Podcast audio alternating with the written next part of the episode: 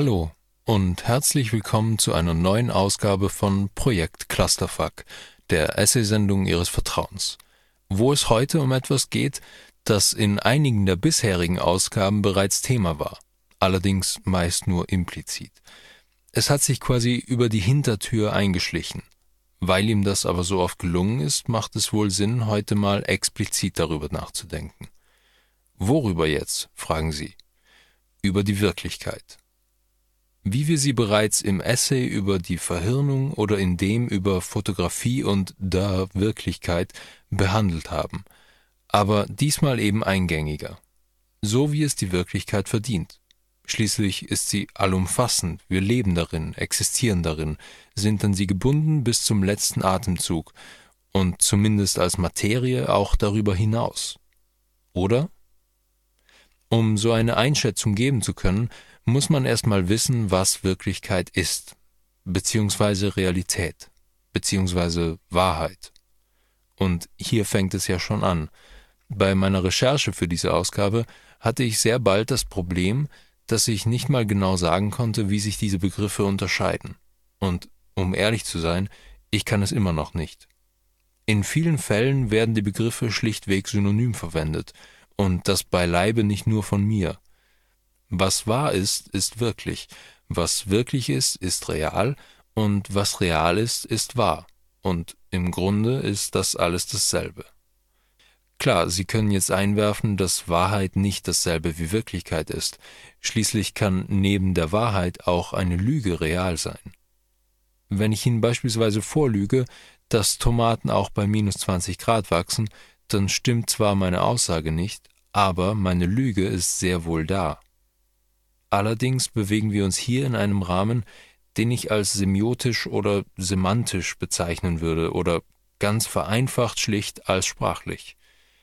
Wenn aber von Realität, Wahrheit oder Wirklichkeit gesprochen wird, dann meint man doch klassischerweise etwas Objektives, etwas, das für alle gilt, etwas, das einfach ist, unabhängig davon, ob man darüber spricht oder nicht unumstößlich, unantastbar. In dieser Bedeutung ist Wahrheit auch nicht als Gegenteil von Lüge zu verstehen, sondern als etwas, das weniger konkret, aber zugleich universaler ist, wirklich eben, real. Wobei diese Unterscheidung zwischen universal und semantisch für uns und bezogen auf Wahrheit, Wirklichkeit oder Realität nicht unerheblich ist. Die Frage ist, wollen wir Wirklichkeit als etwas begreifen, das einfach objektiv da ist, oder als etwas, das gemacht ist, das hergestellt wird, zum Beispiel mit Sprache? Und können wir eine objektive Wirklichkeit überhaupt wahrnehmen? Und wenn nicht, was bringt die Unterscheidung zwischen objektiv universaler und konstruiert semantischer Wirklichkeit? Okay, wir stecken jetzt also schon bis zum Hals im konstruktivistischen Treibsand. Machen wir lieber doch nochmal von vorne, bevor die Verwirrung überhand gewinnt.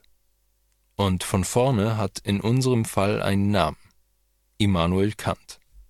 Deutscher Philosoph des 18. Jahrhunderts, der mit seiner Erkenntnistheorie die Sache mit der Wirklichkeit für uns ganz schön verkompliziert hat. Kant stellt nämlich fest, dass der Mensch für die Wahrnehmung der Welt nur seinen subjektiven Erkenntnisapparat zur Verfügung hat. Also seine Sinne, seine Augen, Ohren und so weiter.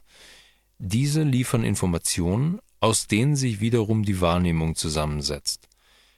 Das Problem ist jetzt, dass Sie Ihre Augen haben und ich meine und das nicht dieselben sind.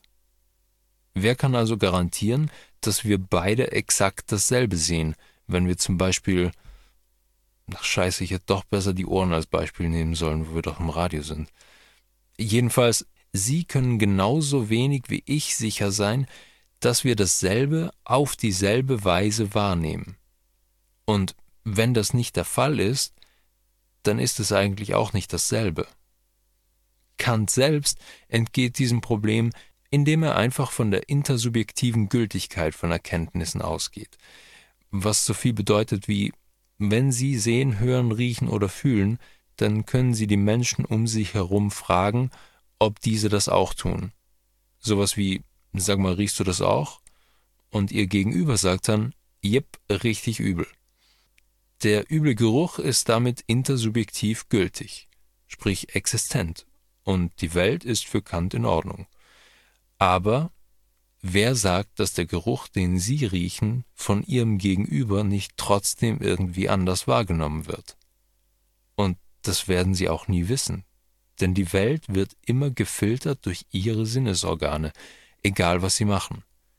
Es geht nie ohne diesen Filter, der Ihnen eigentümlich und niemand anderem zugänglich ist. Sich mit objektiver Wirklichkeit zu befassen, ist damit irgendwie sinnlos.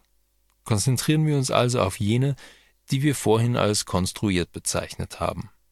Auch dieser Gedanke, dass die Wirklichkeit eben nicht gegeben, sondern vielmehr gemacht ist, ist bei weitem kein neuer. Das zeigt beispielsweise Nietzsches Ende des 19. Jahrhunderts entstandener Text über Wahrheit und Lüge im außermoralischen Sinn. So nebenbei, was der Text darüber hinaus auch noch zeigt, ist, dass nicht mal Nietzsche zwischen den Begriffen Wahrheit und Wirklichkeit unterschieden hat, sondern das eine im Grunde mit dem anderen bezeichnet. Aber was steht jetzt im Text? Nietzsche schreibt über das Erkennen bzw. Wahrnehmen, und ich zitiere, ein Nervenreiz zuerst übertragen in ein Bild, erste Metapher. Das Bild wieder nachgeformt in einem Laut, zweite Metapher. Zitat Ende. Nietzsche problematisiert hier zunächst mal das, vor dem sich Kant mit der Annahme der intersubjektiven Gültigkeit gedrückt hat, nämlich, dass die Welt vom Menschen nicht unmittelbar wahrgenommen werden kann, sondern nur, wie es Nietzsche nennt, metaphorisch. Er geht davon aus, dass Nervenreize durch die Sinnesorgane in Bilder übersetzt werden, die mit den Dingen an sich nicht deckungsgleich sind. Dann geht er noch einen Schritt weiter und kritisiert auch die Sprache. Die Laute oder Zeichen, in die wir Dinge übertragen, um mit anderen Menschen darüber sprechen zu können, sind auch nur Metaphern. Und nicht nur das, es sind Metaphern zweiten Grades, weil sie ja auf den bereits bestehenden Metaphern basieren, die sich schon aus dem Akt unserer Wahrnehmung ergeben haben. Was ein Clusterfuck, hä? Das Ganze läuft auf Folgendes hinaus. Wenn Sie und ich an einen Punkt gelangen, an dem wir über Wirklichkeit diskutieren, dann ist diese Wirklichkeit bereits doppelt metaphorisch verzerrt. Mal ganz abgesehen davon, dass wir nie hundertprozentig sicher sein können, ob wir eigentlich über dasselbe sprechen. Wir arbeiten also nie mit der Wirklichkeit, sondern immer nur mit Metaphern dafür. Metaphern, welche die Dinge an sich nicht erfassen können. Und alle Erkenntnisse, die wir mit Hilfe dieser Metaphern finden, bauen wiederum nur auf den Metaphern auf und nicht auf der Wirklichkeit. Es ist so, als würde man ein Haus im luftleeren Raum bauen, den Boden der Wirklichkeit außer Sichtweite. So, brummt Ihnen auch schon der Schädel? Die Wahrheit tut weh, was? Apropos, hier ist Lizzo mit Truth Hurts. Das war Truth Hurts von Lizzo hier bei Projekt Clusterfuck. Und wir machen direkt mit der Wahrheit bzw. der Wirklichkeit bzw. der Realität weiter. Zur Erinnerung, wir sind an dem Punkt, an dem wir erstens festgestellt haben, dass der Mensch aufgrund der Abhängigkeit von seiner eigenen Sinneswahrnehmung keine Möglichkeit hat, die Wirklichkeit als solche zu erkennen. Und zweitens, dass die Sprache nur ein weiterer Filter ist, der uns noch weiter von der Wirklichkeit wegbringt. Stellt sich die Frage, was will man dann überhaupt mit dieser Wirklichkeit? Im Grunde hängen viele erkenntnistheoretische Probleme und Krisen damit zusammen, dass man nicht imstande ist, sich von der Vorstellung einer objektiven Wirklichkeit zu lösen. Andererseits geht's halt nicht ohne Wirklichkeit. Oder vielleicht doch? Sowas in die Richtung wird sich wohl Jean Baudrillard gedacht haben, als er angefangen hat, sich mit der Agonie, also dem Todeskampf des Realen zu beschäftigen. Und für Baudrillard ist klar, es gibt die Wirklichkeit nicht.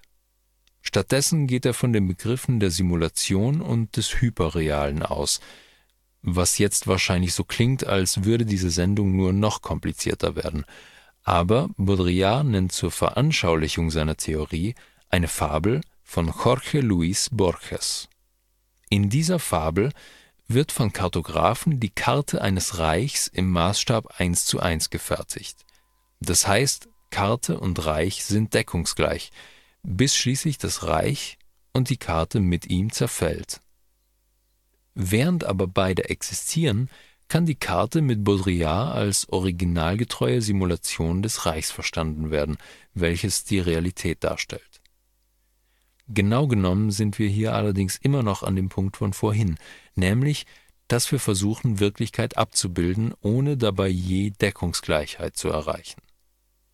Baudrillard aber geht jetzt einen Schritt weiter, indem er sagt, dass wir heute nur noch die Karte, nicht aber die zugrunde liegende Wirklichkeit haben. Dass die Karte eigentlich sogar der Wirklichkeit vorausgeht und nicht umgekehrt. Er spricht von der Präzession der Simulacra. Ich zitiere Die Karte ist dem Territorium vorgelagert, ja, sie bringt es hervor. Um auf die Fabel zurückzukommen, müsste man sagen, dass die Überreste des Territoriums allmählich Ausdehnung und Umfang der Karte annehmen. Nicht die Karte, sondern Spuren des Realen leben hier und da in der Wüste weiter. Nicht in der Wüste des Reiches, sondern in unserer Wüste, in der Wüste des Realen selbst. Zitat Ende. Zugegeben, diese Zitate habe ich hauptsächlich nur wegen der Formulierung in der Wüste des Realen selbst gebracht. Die unzugängliche Wirklichkeit als eine Wüste. Schönes Bild, oder? Was ist jetzt aber, wenn man die Wirklichkeit als solche komplett ausklammert und nur mehr von Simulation und Hyperrealität ausgeht? Nun, die Zeichen werden referenzlos. Sprache beispielsweise. Worte verweisen dann auf nichts Reales mehr, sondern in erster Linie auf sich selbst. Das fehlende Reale wird durch Zeichen ersetzt. Damit entsteht ein in sich geschlossenes System, welches Baudrillard als hyperreal bezeichnet oder auch als, und ich zitiere, System des Todes. Zitat Ende. In dem es weder Wahrheit noch Referenz noch objektiven Grund mehr gibt. Nicht gerade die positivste Bewertung, aber die müssen wir ja nicht in der Form übernehmen. Wenn uns Objektivität nämlich bei der Wirklichkeit schon versagt bleibt, wollen wir wenigstens hier versuchen, sachlich zu bleiben. Und sachlich bleiben heißt an dieser Stelle anerkennen, dass es keine objektive Wirklichkeit gibt, darüber aber nicht zu verzweifeln. Denn im Grunde ist das erstmal weder gut noch schlecht. Sie leben ja trotzdem, oder? Hier greift auch das, was in der Soziologie als Thomas-Theorem bekannt ist. Dieses Thomas-Theorem besagt Folgendes. Wenn Menschen Situationen als wirklich definieren, dann sind sie in ihren Konsequenzen wirklich. Das passt auch einwandfrei zu Nietzsches Sprachkritik von vorhin. Der kritisiert nämlich, dass sich Sprache auf nichts Wirkliches bezieht, räumt aber trotzdem ein, dass auf dieser Sprache aufgebaut bzw. mit dieser Sprache gearbeitet werden kann. Man landet damit im Grunde bei Baudrillards Simulation. Alles, worüber wir uns als Menschen verständigen, alle gesellschaftlichen Normen, alle Regeln, Gepflogenheiten usw., so sind nicht in einer objektiven Wirklichkeit verankert, aber sie sind zwischenmenschlich verhandelt worden, so dass sie auf dieser Ebene auch wirklich sind. So besteht beispielsweise Konsens, dass es Unrecht ist, jemandem sein Fahrrad zu stehlen, unabhängig ob dieses Fahrrad als solches wahrnehmbar ist oder nicht. Auch hat ein solcher Diebstahl tatsächliche Konsequenzen für die Beteiligten. Der oder die Bestohlene hat dann zum Beispiel kein Fahrrad mehr, oder der oder die Diebin könnte bestraft werden, wenn sie sich denn erwischen lässt. Es ist dabei auch egal, ob letztere an die entsprechenden Gesetze glaubt, sie greifen nämlich unabhängig davon. Sie sehen, es geht in einem solchen Wirklichkeitskonzept nicht mehr um Kategorien wie wahr und falsch oder real und fiktiv. Vielmehr geht es um die Frage, wer die Macht hat, festzulegen, wie die Wirklichkeit aussieht. Auch das ist erstmal weder gut noch schlecht, aber die Macht hat es dann doch oft so an sich, dass sie in den denkbar schlechtesten Händen landet. Bei Politikern beispielsweise, denen sowohl die nötige fachliche Kompetenz als auch ein angemessenes Verständnis ihres Amtes fehlt, global wie lokal. Das Gute ist aber, Diese konstruierte Wirklichkeit ist nicht in Stein gemeißelt, sondern geht theoretisch auch anders. Man muss halt daran mitbauen, sonst wäre es gar zu einfach. Aber wie Thomas Bernhard schreibt, und ich zitiere, zugegeben etwas aus dem Kontext gerissen, die Wirklichkeit ist, wie die Wahrheit, kein Märchen. Und Wahrheit ist niemals ein Märchen gewesen. Zitat Ende. Wirklichkeit ist also im Grunde als prozessual zu verstehen. Wie die Sprache ist sie nicht abgeschlossen, sondern im stetigen Wandel und wahrscheinlich auch erst dann zu Ende, wenn das menschliche Bewusstsein ein Ende findet. Und apropos Ende, eine Sendung, die so theorielastig ist wie die heutige, endet wohl besser früher als später. Zugegeben, gegen Ende wurde das Ganze vielleicht etwas lose, aber ich glaube, im Grunde haben wir es doch geschafft, uns vorsichtig an Wirklichkeit, Wahrheit und Realität heranzutasten. Vielleicht greifen wir den Faden ja nächstes Mal wieder auf und gehen tiefer ins Labyrinth der Wirklichkeit. Wenn Sie dazu aber vorher schon was loswerden möchten, dann können Sie mir Ihre Gedanken zur Wirklichkeit gerne schreiben. Entweder per Mail an projektcluster@gmail.com oder auf Instagram unter @projektclusterfuck. Alles zusammengeschrieben und Projekt mit K. Wenn Sie aber erstmal runterkommen möchten, bleiben Sie einfach dran. Es folgt nämlich eine Playlist zur Negation der Realität. Und so am Rande, alle Ausgaben von Projekt Clusterfuck können Sie jederzeit nachhören. In voller Länge auf www.cba.fro.at oder als PCF-Podcast auf Spotify. Tippen Sie einfach PCF-Podcast in die Suchleiste Ihrer Wahl.